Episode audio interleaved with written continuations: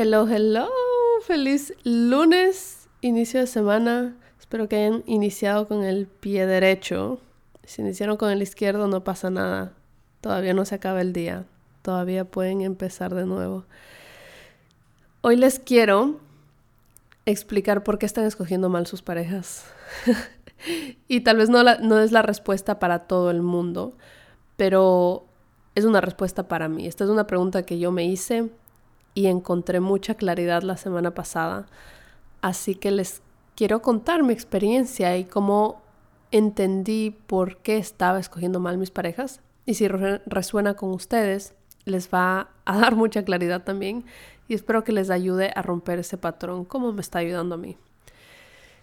Y me está gustando este formato de como preguntitas que me hago yo en la cabeza y les vengo acá a responder. Ajá.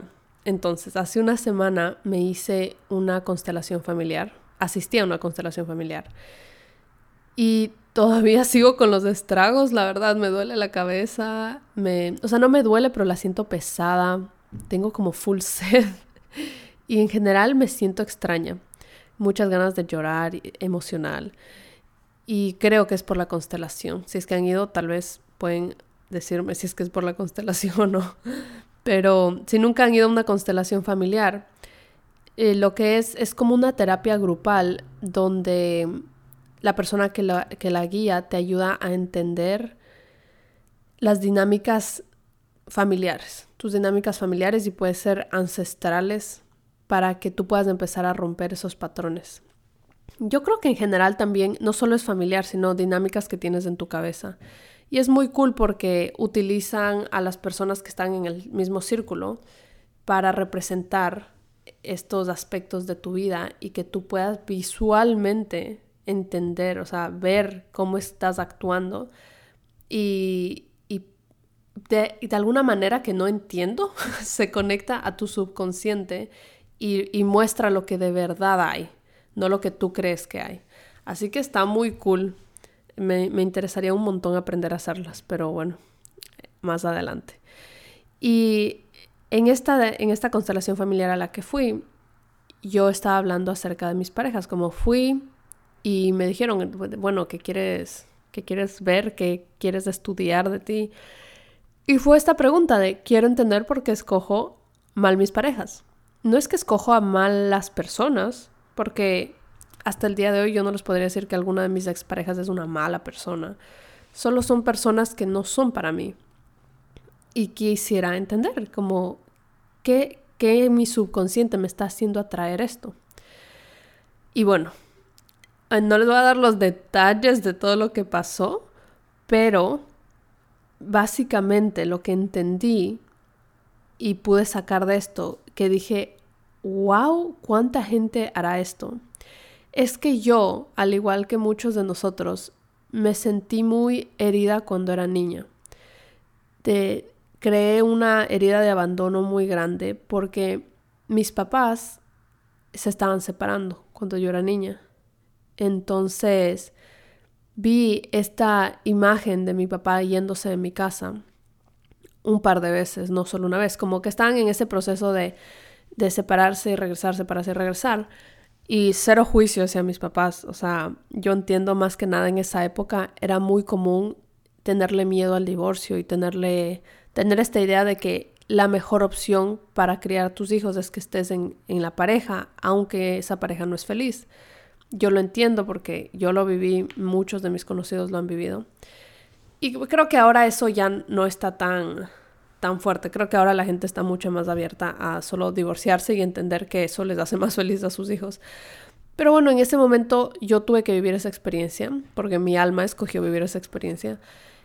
Y eso creó una herida muy grande en mí de sentir que constantemente me estaban abandonando. Entonces imagínense para una niña que su papá se va. Si, si para una niña que su papá se va una vez y se divorcian y chao, eso ya es suficiente dolor Imagínense eso varias veces.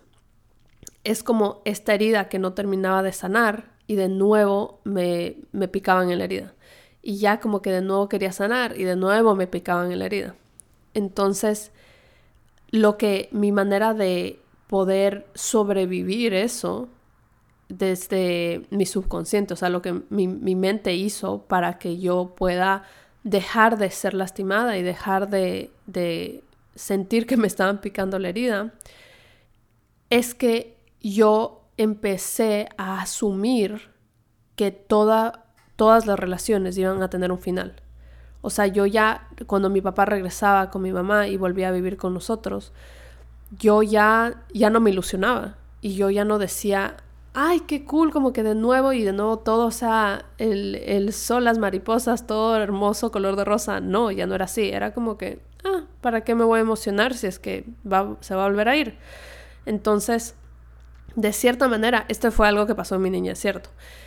Y en esta constelación familiar lo que me di cuenta es que yo traje ese patrón a mi adultez hacia mis relaciones románticas, porque empecé a escoger personas que yo sabía desde el inicio que iban a tener una fecha de expiración.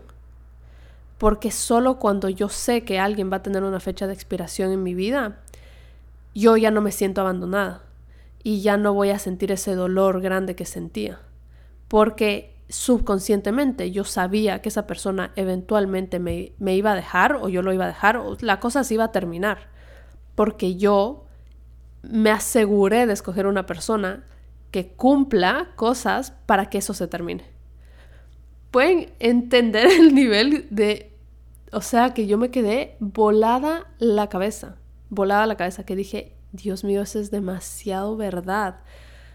Wow, o sea, wow. Y, y los que están ahorita igual que yo en shock, que dicen, wow, yo hago lo mismo, entiendo su feeling en este momento porque es, es increíble de verdad lo inteligentes que somos para cumplir este tipo de reglas que nos pusimos en nuestra cabeza sin saber. Entonces empecé a darme cuenta la cantidad de gente que yo alejé de mi vida porque no cumplían estos parámetros de tener una fecha de expiración. Gente que tal vez sí me veía a largo plazo como como que no le veía fecha de expiración y eso me asustó, porque fue como que, wow, wow, wow, si no le veo yo la fecha de expiración, ¿qué tal si terminamos? Y en mi mente iba a ser para siempre, entonces me, eso me va a destruir y es, es, un dolor que no quiero volver a vivir porque lo viví demasiadas veces cuando era una niña. ¿Entienden a dónde va? Es demasiado loco y creo que por eso eso también me mostró a mí por qué esta ruptura con Andy, la última que tuve, yo no la sufrí. O sea, es que no puedo explicarles porque obvio fue doloroso, obvio fue retador, obvio fue, me pegué mis lloradas heavy, o sea, de las cosas más duras que he hecho.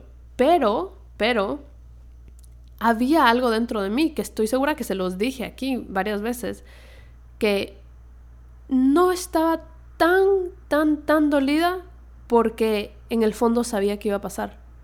Y en el fondo y desde el día uno yo sabía que no era él. Y esto es algo que yo lo he hablado con él muy abiertamente, que hubieron ciertas cosas que pasaron al inicio de nuestra relación que para mí eran razón suficiente para irme. Y yo decidí no hacerlo. Y siempre me he preguntado por qué decidí no hacerlo. Y bueno, ahora entiendo que decidí no hacerlo porque en lugar de ser un red flag para mí, para como que, bueno, chao, me voy, para mí fue como, listo, check. Esto significa que en el futuro, cuando yo me vaya o cuando tú te vayas, esto va a ser como mi as bajo la manga para decir, ah, siempre lo supe. Siempre lo supe y, y no me va a lastimar porque yo siempre lo supe. Así que wow, esa es la razón por la que yo o tú estamos escogiendo mal nuestras parejas, porque tenemos miedo a ser lastimados, porque tal vez nos lastimaron mucho cuando éramos niños y no estamos abriendo nuestro corazón al 100% ciegamente, dando ese salto de fe de que no sé si todo va a funcionar, pero voy a entregar todo de mí para que funcione aún sin ver esa fecha de expiración. Y para mí eso que aprendí la semana pasada fue oro. O sea, fue oro porque simplemente me hizo entender todas las relaciones que tengo en mi vida, por qué las tengo y por, por qué las relaciones que no las tengo, no las tengo, por qué ahuyenté gente, por qué me alejé de gente, por qué estoy atrayendo cierto tipo de gente.